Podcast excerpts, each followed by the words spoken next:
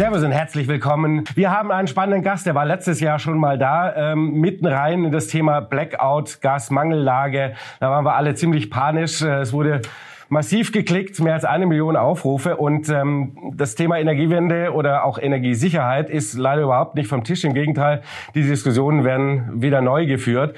Und äh, deswegen müssen wir natürlich unbedingt nochmal nachhaken. Freue mich sehr, dass er wieder zurück ist äh, auf unserem Kanal. Er war mehr als zehn Jahre Chef von E.ON hier in Deutschland und ist jetzt Verwaltungsratspräsident in der Schweiz beim Energiekonzern Alpic. Herzlich willkommen zurück auf dem Kanal Johannes Theissen.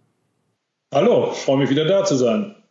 Herr Theissen, ja, ähm, bisschen mehr als ein Jahr ist es jetzt her. Ähm, Blackout blieb aus, den hatten Sie ähnlich äh, für wahrscheinlich gehalten. Das Thema Gasmangellage hatten wir zum Glück dank des milden Winters ähm, vorbeigebracht, ohne dass groß was passiert ist. Jetzt ist natürlich die große Frage, ähm, führen wir im Herbst die Diskussion beim Gas nochmal? Also ich glaube, das Wichtigste, die Märkte und auch viele Medien waren vielleicht im letzten Winter etwas zu aufgeregt, was beim so katastrophalen Sorge wie um Energie verständlich ist. Heute denke ich manchmal, sie sind zu ruhig geworden. Ähm, nur, dass wir durch den letzten Winter durchgekommen sind mit, mit sehr viel Glück wegen der Wetterlage und aktuell in der Stromkrise etwas Entspannung haben, weil der Stromverbrauch massiv gesunken ist. Äh, sollte uns das nicht beruhigen. Äh, wenn und worauf wir alle hoffen, die Wirtschaft sich erholt und das Klima oder das Wetter normal bleibt, können wir alle Probleme in einer ziemlichen Schärfe im nächsten Jahr wiederbekommen. Und dieses Mal sind die Leute vielleicht dann fast schlafwandlerisch nach dem Motto, auch letztes Mal ist ja nichts passiert, wird ja wieder nichts passieren. Also stehen wir quasi, wenn wir mal einen normalen Winter kriegen, wieder vor dem gleichen Problem, weil wir natürlich mittlerweile auch kein russisches Gas mehr bekommen. Wir werden mit sehr hoher Wahrscheinlichkeit mit äh, vollen Speichern in den Winter gehen. Aber die vollen Speicher reichen bei einer, einer normalen kalten Witterung nicht, um uns über einen Winter zu bringen. Also die Menschen denken, glaube ich, manchmal, das sind so gigantische Dinger und dann, wenn man die einmal voller, dann ist gut. Das reicht ein paar Wochen. Und wenn wir meinetwegen zwei Kältewellen kriegen, eine im Dezember und eine im Februar, dann reicht es nicht. Dann hängen wir wieder davon ab, bekommen wir schnell genug LNG über die wenigen vorhandenen äh, Häfen und Pipelines. Wie sieht die Versorgung in anderen Ländern aus? Wie ist das Wetter dort? Also es ist überhaupt nicht auszuschließen, dass wir wieder eine kritische Situation bekommen. Und das gilt auch im Strombereich. Mhm. Wie kriegen wir denn ähm, die Gasversorgung gesichert zu einem einigermaßen akzeptablen Preis? Das ist schwierig. Wenn Sie den ein, mit dem einigermaßen akzeptablen Preis den meinen, den wir mal kannten, der lange sich äh, so um 20 Euro die Megawattstunde bewegt hat, wäre meine These gar nicht. Ähm, denn äh, wir werden und dürfen uns nicht neu auf, auf russische Lieferungen für ähnliche Preise verlassen. Ähm, und damit hängen wir, sage ich mal, am weltweiten LNG-Preis, aber der ist dann eher bei 40, 50, 60 Euro. Und ähm, das auch nur, wenn wir, sage ich mal, wirklich ausreichend Importwege, ausreichend Verteilungswege haben. Sonst sehen wir wieder Angstpreise von über 100 Euro die Megawattstunde. Aber das zurück zu billigen Gas äh, sehe ich nicht. Das gibt es nicht. Das können wir, ein, wir können uns ein, könnten uns ein Stück entlasten, wenn wir unsere heimischen Produktionsquellen besser nutzen. Das habe ich im letzten Interview ja gesagt, die holländischen großen Felder, aber auch in Deutschland gibt es gewisse Reserven, an anderen Stellen gibt es Reserven. Wenn alle sagen wir, den Mut hätten, mindestens für die Übergangszeit ihre heimischen Quellen etwas stärker zu nutzen, könnten wir ein Stück weitere Entspannung bringen. Dafür sehe ich auch nach diesem Winter keinerlei Indiz, dass irgendwo die Bereitschaft ist, ähm, hier für, für meinetwegen 10, 20 Jahre äh, in die Produktion zu gehen. Wir bleiben eben ein sehr, ein sehr ängstliches, teilweise sehr bequemes Volk, ähm, was alle, alle Schwierigkeiten, alle schlechten Nachrichten am liebsten äh, nicht sehen will. Ist es eher bequem als ängstlich, oder? So diese Vorstellung, es gibt einfache Lösungen, die man nicht sieht, die man nicht hört, die man nicht riecht, die man nicht fühlt. Ähm, und irgendwie kommt es wie Manna vom Himmel und, und dann ist wieder gut. Ähm, ja, das gibt es nicht. Alles, alles, was es an Lösungen gibt, ist, hat, kommt mit Lästigkeitsfaktoren. dass es auch bei den Erneuerbaren die, die, die wichtiger Teil der Lösung sein müssen und sein werden, die aber gigantischen Flächenverbrauch mit sich bringen und, und optisch nicht immer so hübsch sind. Ähm, aber wir können halt äh, nicht nach dem Grundsatz, wasch mich, aber mach mir den Pelz nicht nass. Ähm, diese Lösung ist einfach nicht existent, die man nicht sieht. Äh, die gibt es nicht. Und da müssen wir uns die, die Wahrheit sagen.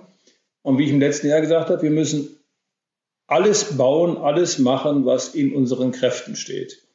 Und uns das zumuten, was sich Generationen vor uns zugemutet haben.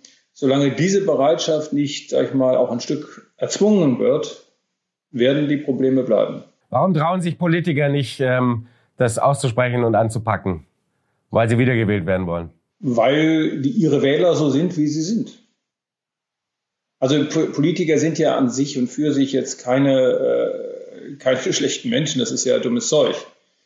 Ähm, also zum, zum einen bräuchte es so, so wie, wie Roman Herzog mal gesagt hat, ein, aber ein ganz gewaltiges Ruck ähm, und ein ganz gewaltiges Stück Wahrheit. Man hat den Leuten zu lange immer nur die halbe Wahrheit gesagt. Und das ist dann mühsam, im Nachhinein zu kommen und sagt, die schöne neue Welt, ja, so ganz einfach, so ganz schnell, so ganz lästigkeitsfrei, ja, kommt sie denn doch nicht. Und ganz so billig übrigens auch nicht.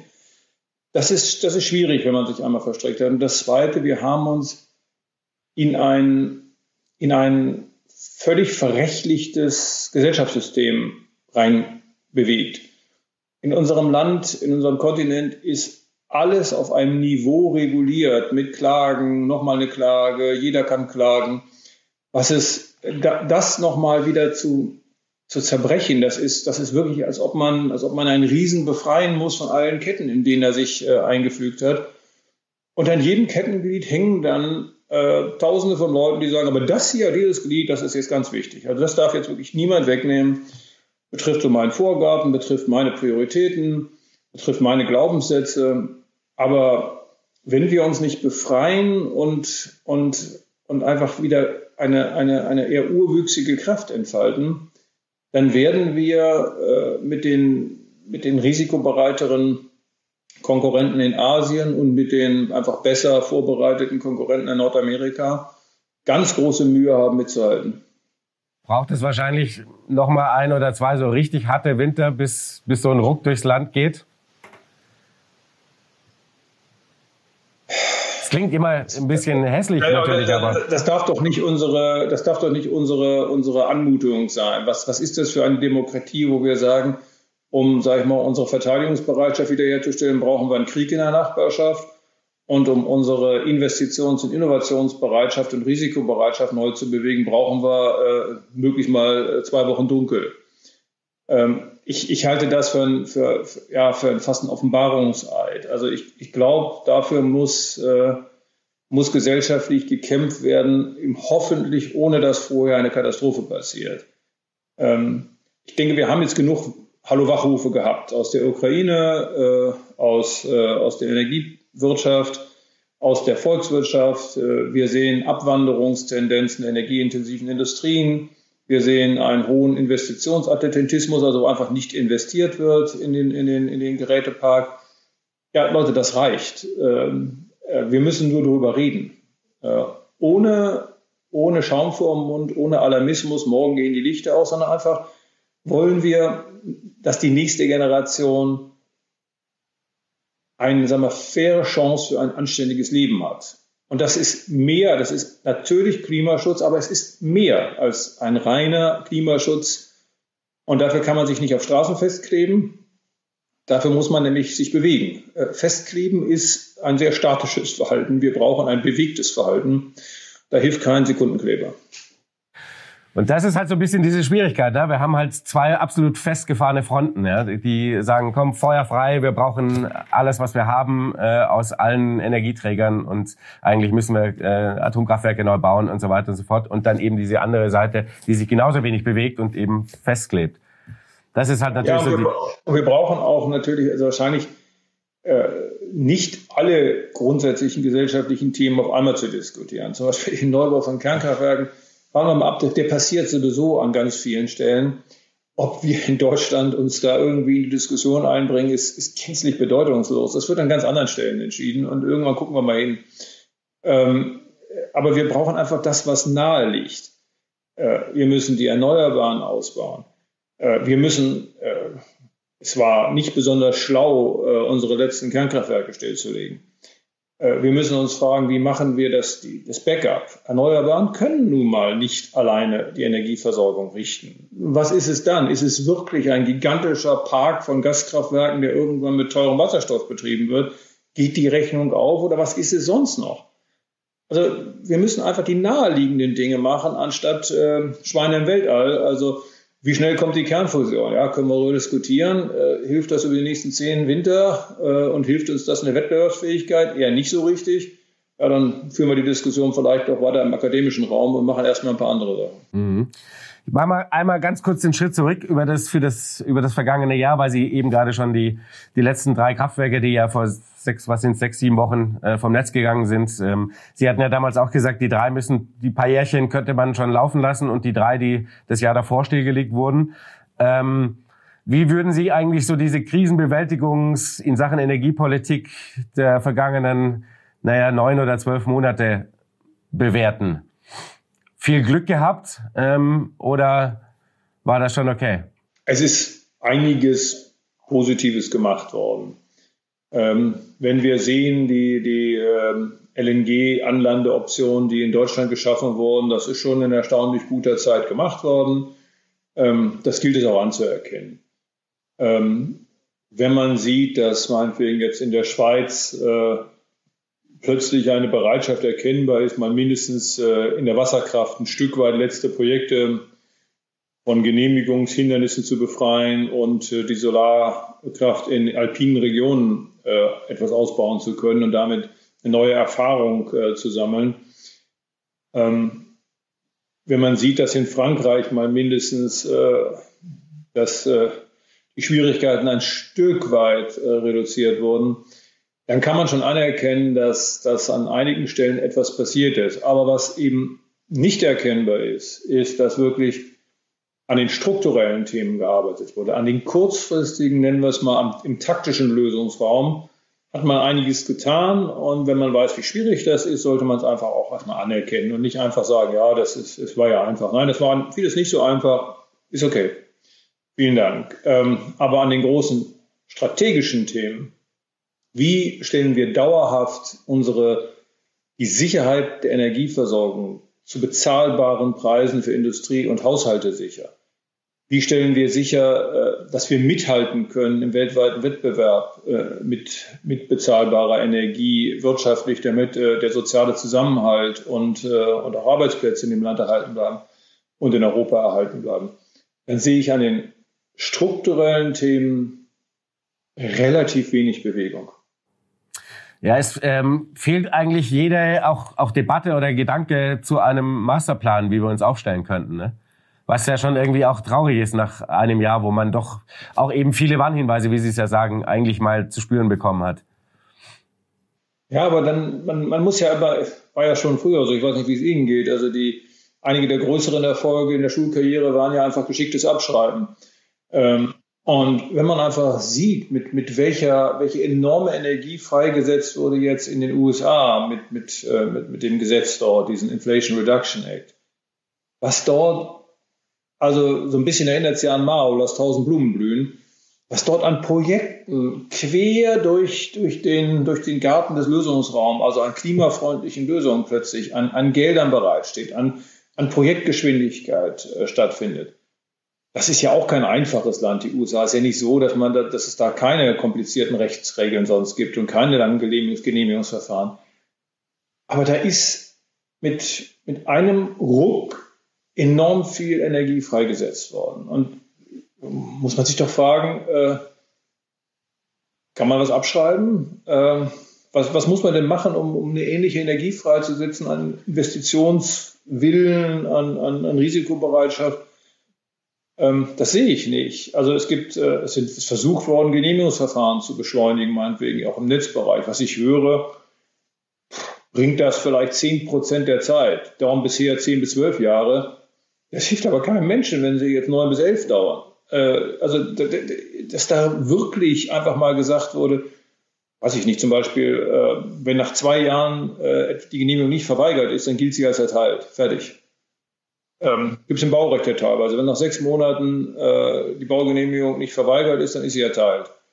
Ähm, also einfach mal Dinge machen, schnell beschleunigen und zwar radikal. Äh, Klagemöglichkeiten einfach einschränken. Klagewege für, für, für ähm, äh, beschleunigen oder verringern. Äh, Vorrang erklären für, für Energielösungen, klimafreundliche Energielösungen vor anderen Interessen. Da ist einfach ist nicht zu erkennen, dass, dass da der Mut ist, weil es gibt natürlich dann immer, es gibt ganz viele, meinetwegen auch Energie, also Umweltverbände, die sind dafür, aber dann gibt es eben sieben Umweltverbände, die sind jedenfalls gegen diese Lösung und drei Umweltverbände, die sind gegen jene Lösung. Und dann verhakt sich, wir mal, der Geleitzug gleich wieder auf der nächsten Ebene. Und da einfach mal zu sagen, wirklich den, den gordischen Knoten einfach mal durchzuschlagen. Der ist ja auch nicht aufgeknüpft worden, sondern da hat einer einfach ein Schwert genommen und hat ihn durchgeschlagen, weil das Ding war nicht lösbar. Und so kommt es mir mit unserer verrechtlichen, überregulierten Welt vor. Also wenn man versucht, das mit feinsinnigen kleinen Regelungen zu entspannen, ist meine Sorge, wird es noch komplizierter. Ich glaube, man muss diesen gordischen Knoten einfach mal durchschlagen. Und dafür müsste der Mut da sein, da muss Brüssel mitmachen und da müssen natürlich äh, die Mitgliedstaaten mitmachen. Aber das in dieser Radikalität, dafür sehe ich irgendwo,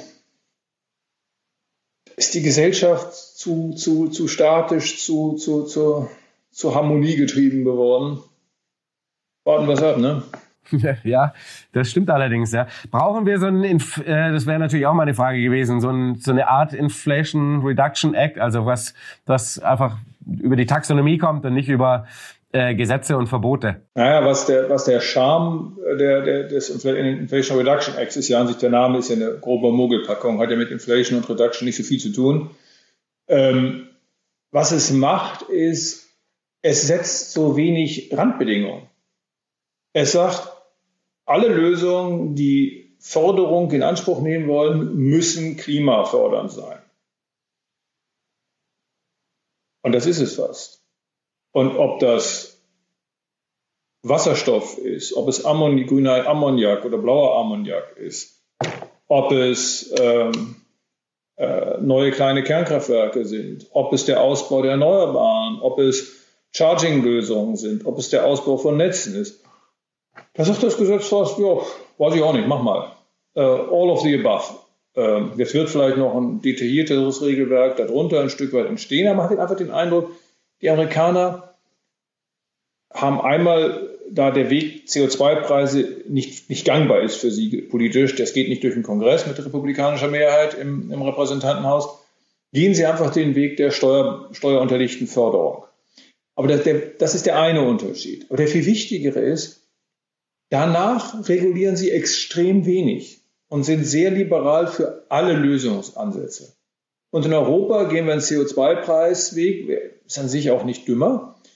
Aber danach kommen Taxonomieregelungen, also da kann man Kleiderschränke mitfüllen mit, mit detaillierten Regelungen. Und welche Farbe von welchem Wasserstoff darf zu welcher Jahreszeit oder wie lange präzise in welcher Form an welcher Stelle genutzt werden.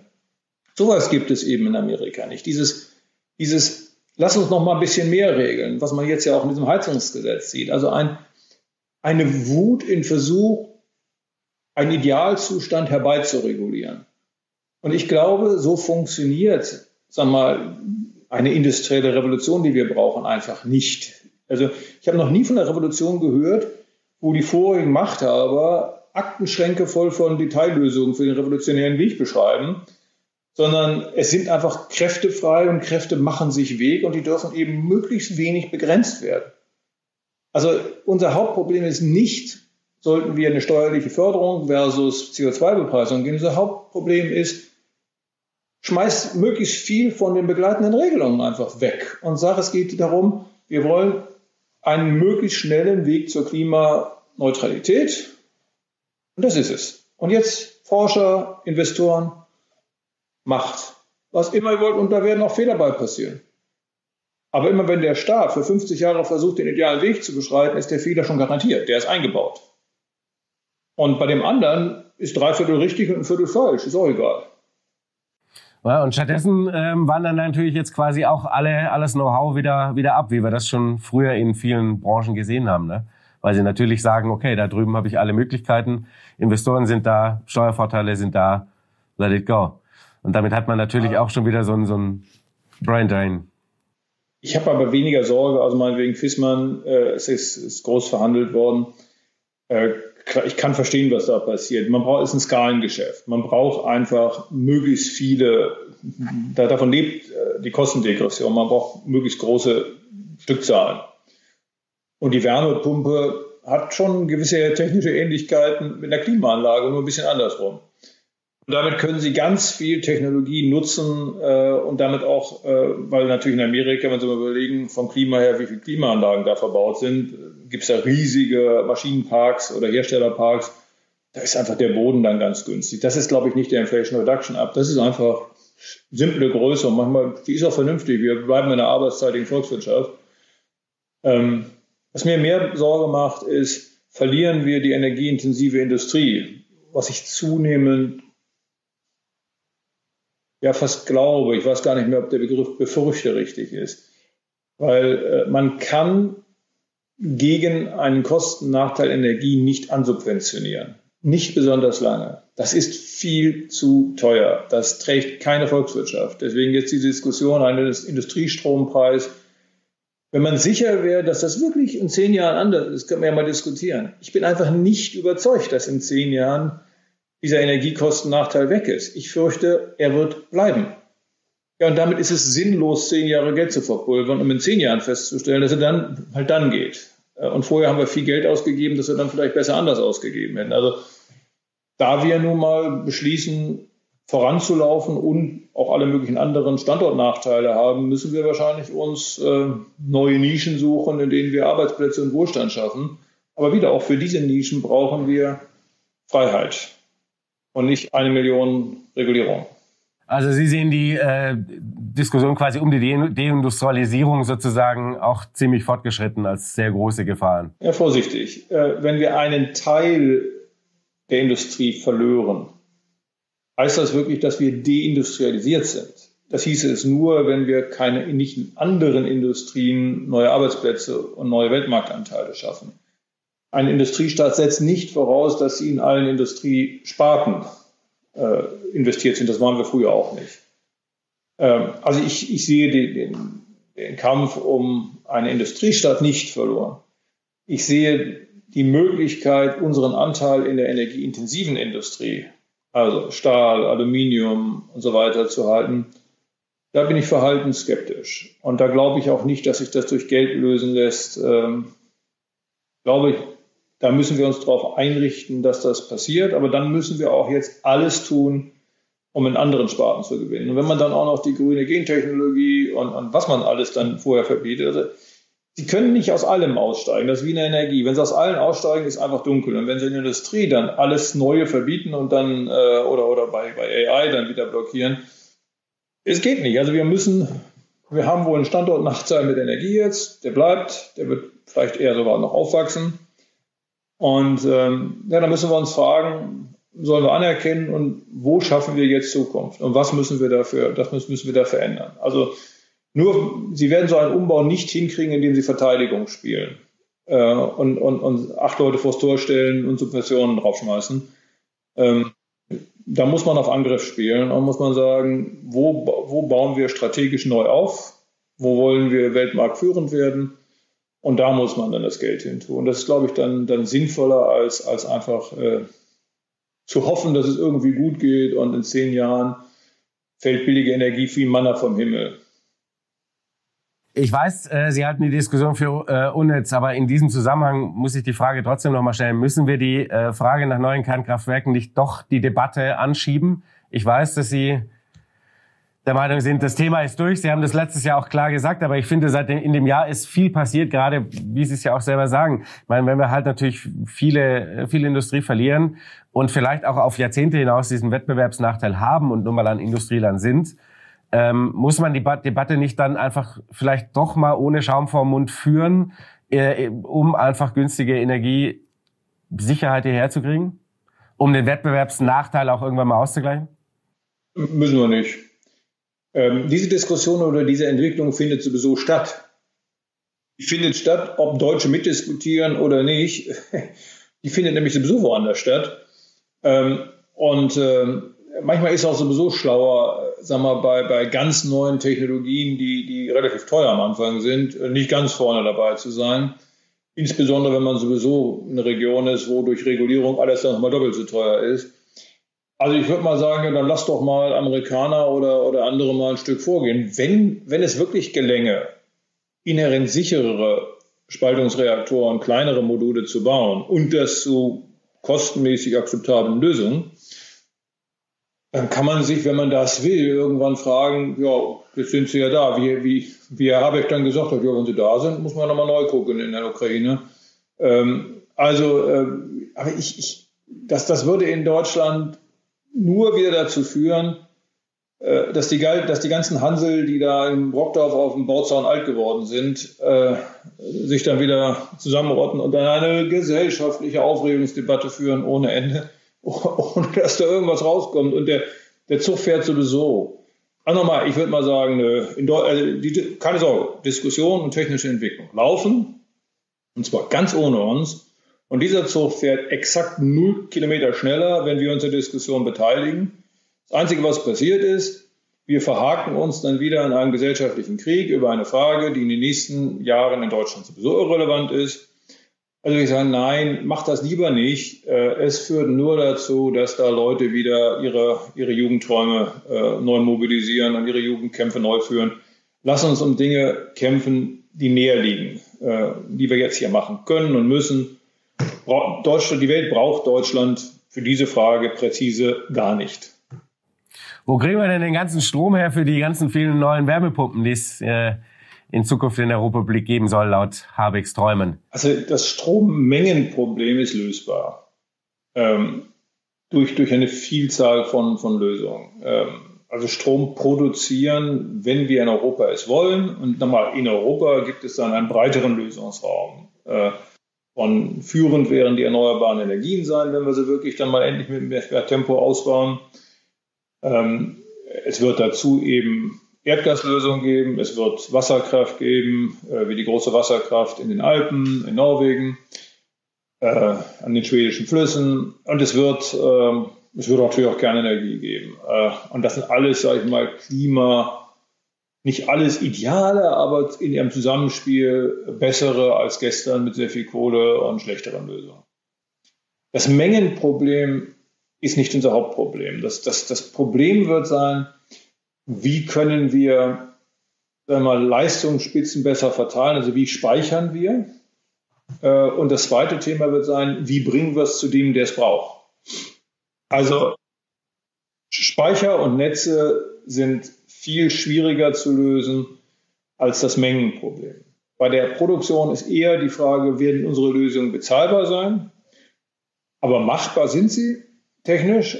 Und dann bleibt die zweite Frage, wie, wie lösen wir Spitzen- und Speicherthema und wie lösen wir Transportthema? Denn Strom wird nicht in Tüten und auch nicht über die Post äh, kommen sondern nur über Leitung. Und das ist ja nun auch eigentlich eine alte, relativ alte Debatte schon und ähm, irgendwie geht sie auch null Meter weiter. Ähm, ich meine, das sind ja riesige Investitionen, die wir da in die deutschen Netze bringen müssten. Ja, riesige Investitionen weil die Netze waren eben anders gebaut, die waren für wenige Großkraftwerke und eine Verteilung und sag ich mal, nach unten muss man nicht so viel wissen. Ähm, jetzt haben wir schon einige Millionen äh, verteilte Geräte, sei es Einspeisung von, von Solar, Wind und irgendwas, äh, aber auch eben Ladepunkte, Wärmepumpen. Wenn wir die Ziele der, Europa, der Europäischen Union erreichen wollen bis 2030, werden wir das, was heute da ist, eher mit einem Faktor 5 bis 6 in sechs Jahren noch vervielfachen müssen. Geht das grundsätzlich? Ja, aber wieder, dafür müssten wir jetzt in diesen Netzen ein Ausbautempo erstmal aufnehmen. Das Haupthindernis dafür sind wiederum völlig überraschend Genehmigungen. Ähm, selbst für diese, sage ich mal, nicht Höchstspannungsnetze an der Autobahn, sondern diese etwas 110 kV-Ebene heißt das, die Hochspannungsnetzebene, dauern Genehmigungsverfahren in Deutschland mehr als zehn Jahre. Ich kenne Unternehmen, äh, die, glaube ich, im Augenblick knapp 30 Verfahren laufen haben und in den letzten Jahren präzise null Genehmigungen bekommen haben. Null. Äh, also es liegt alles. Ähm, also das Genehmigungsthema ist das erste große Thema. Wieder der gordische Knoten, sonst nein. Äh, das zweite Thema ist dann ähm, Lieferfähigkeit. Ähm, werden wir genug äh, Teile, äh, Trafostationen, digitale äh, Lösungen, kriegen wir einfach schnell genug die Teile. Und das dritte ist Arbeitskräftemangel. Ähm, ich glaube immer noch der Arbeitskräftemangel, da eben in der energieintensiven Industrie und anderen Industrien Arbeitsplätze wegfallen, ist es eher eine Mobilisierung vorhandener Talente, die man manchmal lokal, manchmal inhaltlich nachschulen muss oder bewegen muss. Ich denke irgendwie, wenn, wenn wir alle wollen, dann geht das. Lieferfähigkeit, glaube ich, auch, müssen wir nur eben Verpflichtungen eingehen, es ist wirklich zu kaufen. Genehmigung, wenn da vorne nichts passiert, sind die anderen Probleme sowieso müßig zu lösen. Und äh, im Augenblick, da alle, im Augenblick haken alle drei und deswegen im, im Augenblick kann ich nicht erkennen, dass also ein, eine fünffache Tempobeschleunigung bis 2030 stattfindet. Sehe ich nicht. Und dann werden wir nicht die Zahl der, der Ladepunkte, wir werden nicht die Zahl der Wärmepumpen haben, wir werden aber auch nicht die Zahl der Einspeisepunkte Erneuerbaren haben. Und was dann ganz traurig für mich, oder wenn ich wirklich frustriert rauskommt, meine große Sorge ist, dass dann einfach, weil nichts Neues passiert ist und nicht ausreichend Neues passiert ist, kommt dann plötzlich irgendjemand und sagt, also den WLAN zu sagen, dass wir jetzt das Licht ausschalten, ist echt doof. Ähm, das mögen die gar nicht. Also so südafrikanische Zustände, wo dann immer jeden Tag zwei bis vier Stunden abgeschaltet wird, ist schwer zu vermitteln. Und was dann kommt ist, äh, dann sagt plötzlich jemand, oh, da waren doch diese Kohlekraftwerke. Ähm, dann lassen wir doch mal lieber ein bisschen weiterlaufen. Und diesen Offenbarungseid äh, dann eben im Nachhinein zu wissen, dass man zu früh Dinge abgeschaltet hat, auch die letzten Kernkraftwerke, dass man zu langsam war, das wird, glaube ich, eine sehr traurige Realität werden und die wird uns auch volkswirtschaftlich schwächen. Also mal zu antizipieren und zu gucken, wo, wo wir ändern, das wäre jetzt gut. Hm. Wäre ja eigentlich äh, eine Riesenchance äh, für Deutschland, auch wirtschaftlich gesehen, ne? wenn man das als großes Investitionsprogramm fährt, ähm, diese Energiewende. Aber nicht jede Investition ist, schafft volkswirtschaftlichen Wohlstand. Also was wir in Wirklichkeit häufig tun, wir ersetzen einen Kapitalstock, wir erweitern den Kapitalstock nicht. Also wir bauen nicht Neues, Ergänzendes zu etwas Vorhandenem dazu, sondern wir bauen etwas ab und ersetzen es durch etwas anderes. Das führt natürlich auch schon zu irgendwelchen Beschäftigungseffekten am kurzen Ende. Das führt aber nicht notwendig dazu, dass ein Land reicher wird.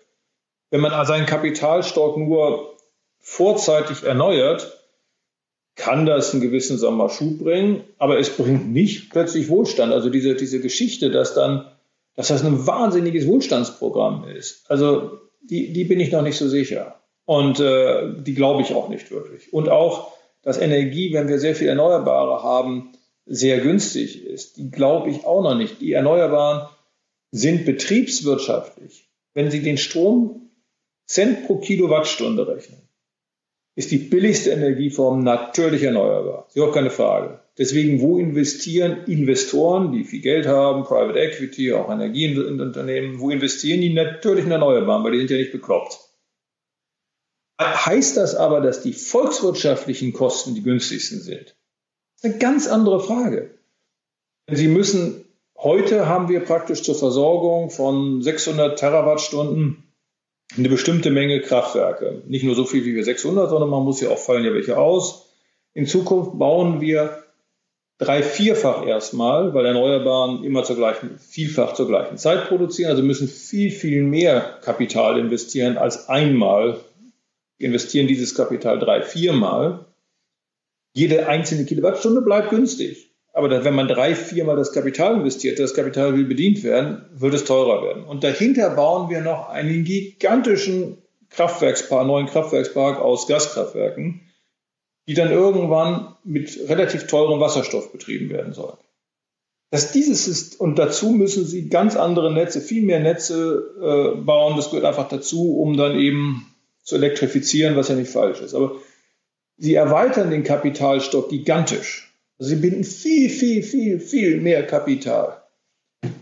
Warum dann nur, weil die Produktion einer einzelnen Einheit relativ günstig ist, dieses System günstig sein soll? Das leuchtet mir einfach schlechterdings nicht ein. Das, irgendwie, entweder kann ich nicht rechnen oder mir ist da irgendwas entgangen. Also wir, wir binden extrem viel mehr Kapital als heute für die Lösung eines Problems. Nochmal, das ist nicht völlig falsch, denn wir können zum Beispiel mit Kohle können wir nicht weitermachen. Aber wir sollten die Leute nicht veralbern, indem wir sagen, das ist dann, nachdem wir das gemacht haben, ist plötzlich alles umsonst. Die Sonne schickt ja keine Rechnung. Das ist ja Blödsinn. Natürlich schickt die Sonne keine Rechnung, aber die Solarpanel schicken eine Rechnung. Weil die fallen nämlich nicht von der Sonne. Von der Sonne kommt nur die Einstrahlung. Das Solarpanel, die Leitung und alles, die fallen nicht von der Sonne, sondern die müssen gebaut werden und die kosten Geld. Und äh, auch wenn sie relativ billiger werden, wenn man so viel davon hat, kosten sie gemeinsam absolut eine ganze Menge Geld. Also auch, da sind wir wieder an dem Kreis, werden wir aufgrund eines so tollen Vorteils plötzlich wieder energieintensive Industrien hier haben? Nein, werden wir nicht, glaube ich nicht. Die werden woanders sein. Und dann müssen wir damit einfach leben. Ja, da müssen wir uns darauf einrichten. Ähm, nochmal, geht deswegen die Welt unter? Nein, vermutlich nicht. Müssen wir trotzdem in Einzelnen auch ein bisschen Geld ausgeben, um bei bestimmten Dingen einfach dabei zu sein? Glaube ich ja. Also ich glaube zum Beispiel nicht, dass wir gigantische Mengen grünen Wasserstoff hier erzeugen sollten. Das geht woanders viel billiger. Trotzdem müssen wir grünen Wasserstoff produzieren. Also selbstverständlich müssen wir das, damit wir bei der, bei der Elektrolyseforschung vorne mit dabei sind und dann hoffentlich die besten und günstigsten Elektrolysateuren bauen und die dann irgendwo hin exportieren, wo es billiger ist. Also wie mit Transrapid, wenn man wenn man, wenn man nicht selber investiert, versteht man die Technik nicht und dann kann man auch keine Geräte verkaufen. Wir müssen also etwas tun, aber wir, wir sollten genau so viel tun, wie sinnvoll ist und den Rest werden wir importieren. Und dann die, die, und dann diese Milchmädchenrechnung, ja, in Saudi-Arabien kostet äh, Solar äh, nur einen Cent. Stimmt. Aber Öl kostet in Saudi-Arabien, zu produzieren, auch nicht 100 Dollar, sondern es hat immer nur 2, 3 Dollar gekostet. Die hatten aber die unangenehme Eigenschaft, das deswegen nicht für zwei, drei Dollar zu verkaufen, sondern zum Weltmarktpreis. Und genauso werden sie das mit Wasserstoff machen. Die werden den zum Weltmarktpreis verkaufen und nicht zu ihren Produktionskosten. Warum sollen sie das denn tun, wenn sie nicht bescheuert sind? Deswegen diese ganzen Mogelpackungen, wo man den Leuten Teilwahrheiten und Teilgeschichten erzählt, die jede für sich wahr sind, die aber einfach in Summe nicht stimmen und nicht aufgehen. Wir müssen eine erwachsene Diskussion um Energie führen eine ernsthafte und erwachsene Diskussion. Was sind alles unsere Probleme? Was sind die Folgen der Situation? Welche akzeptieren wir? Welche mitigieren wir? Und wie tun wir das? Ähm, die sehe ich unreif und, äh, und nicht in der Lage, bisher die Durchbrüche zu bringen.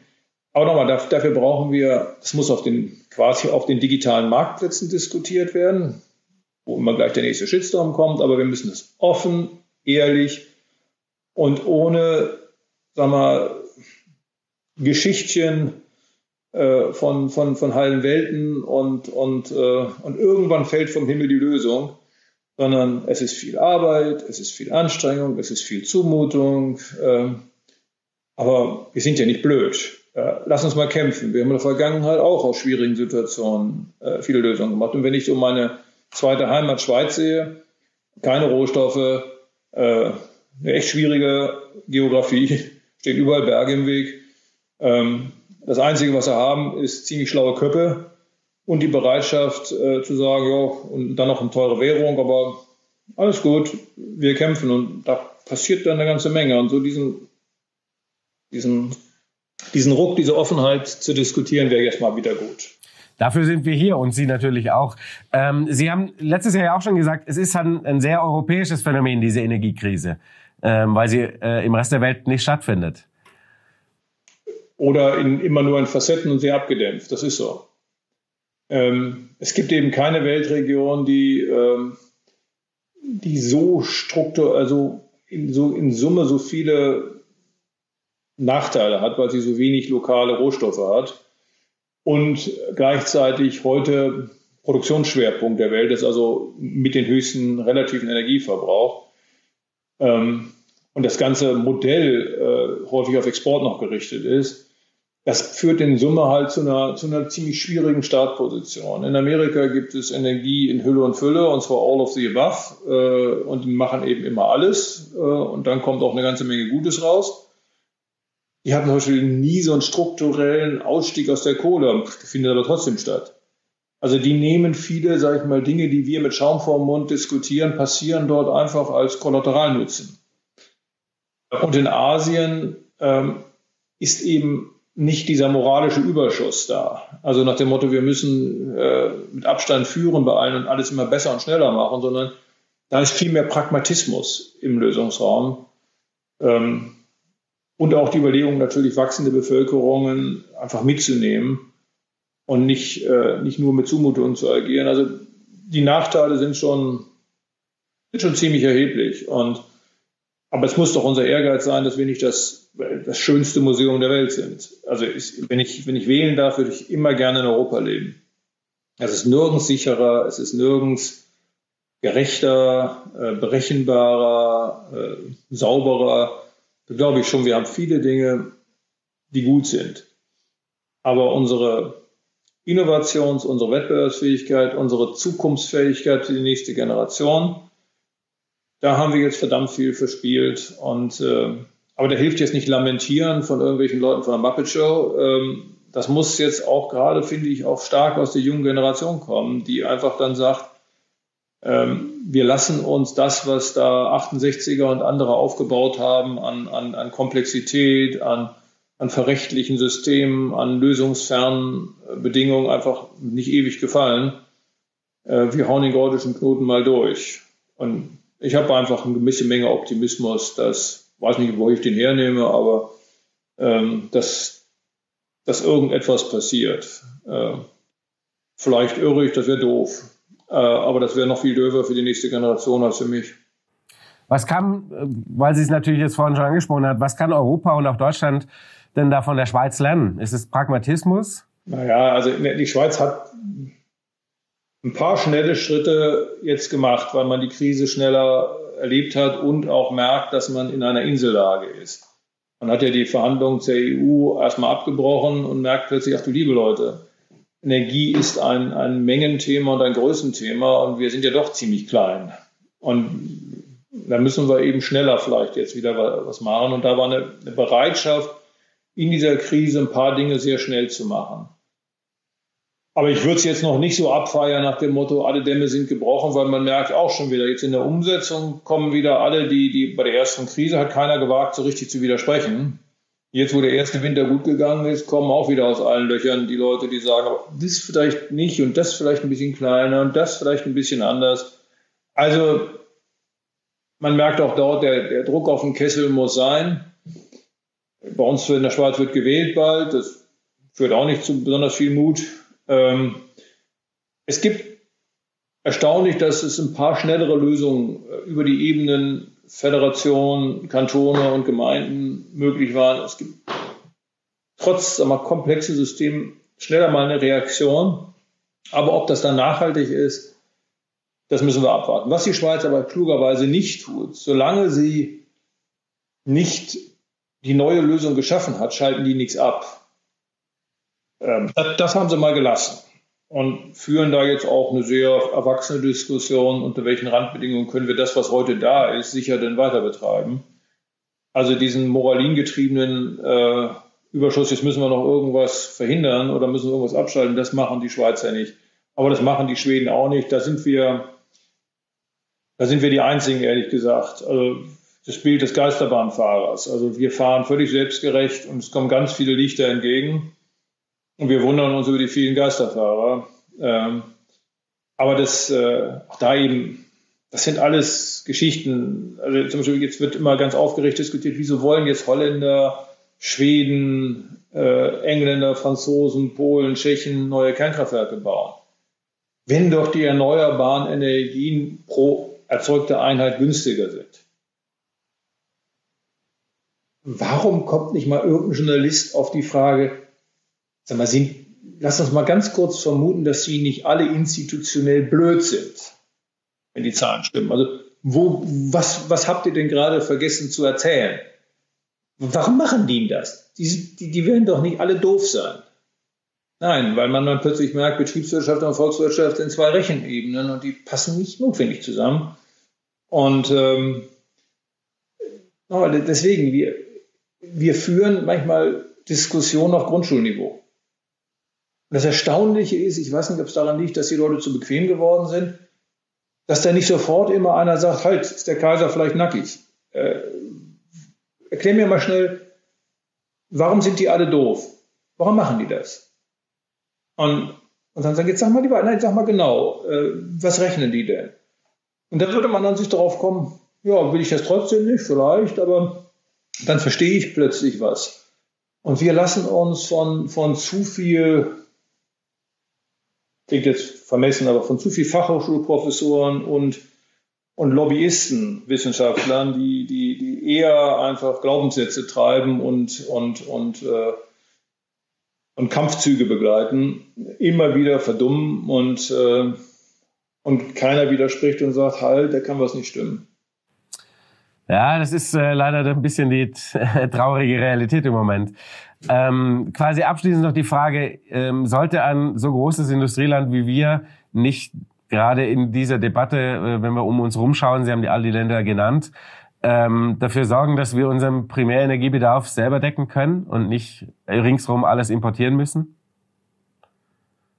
Denn darum geht's ja am letzten Endes. Nein, das ist, das ist nicht machbar. Also wir importieren heute, ich habe jetzt die Zahl gerade nicht verfügbar, ich glaube 70 bis 80 Prozent der Primärenergie.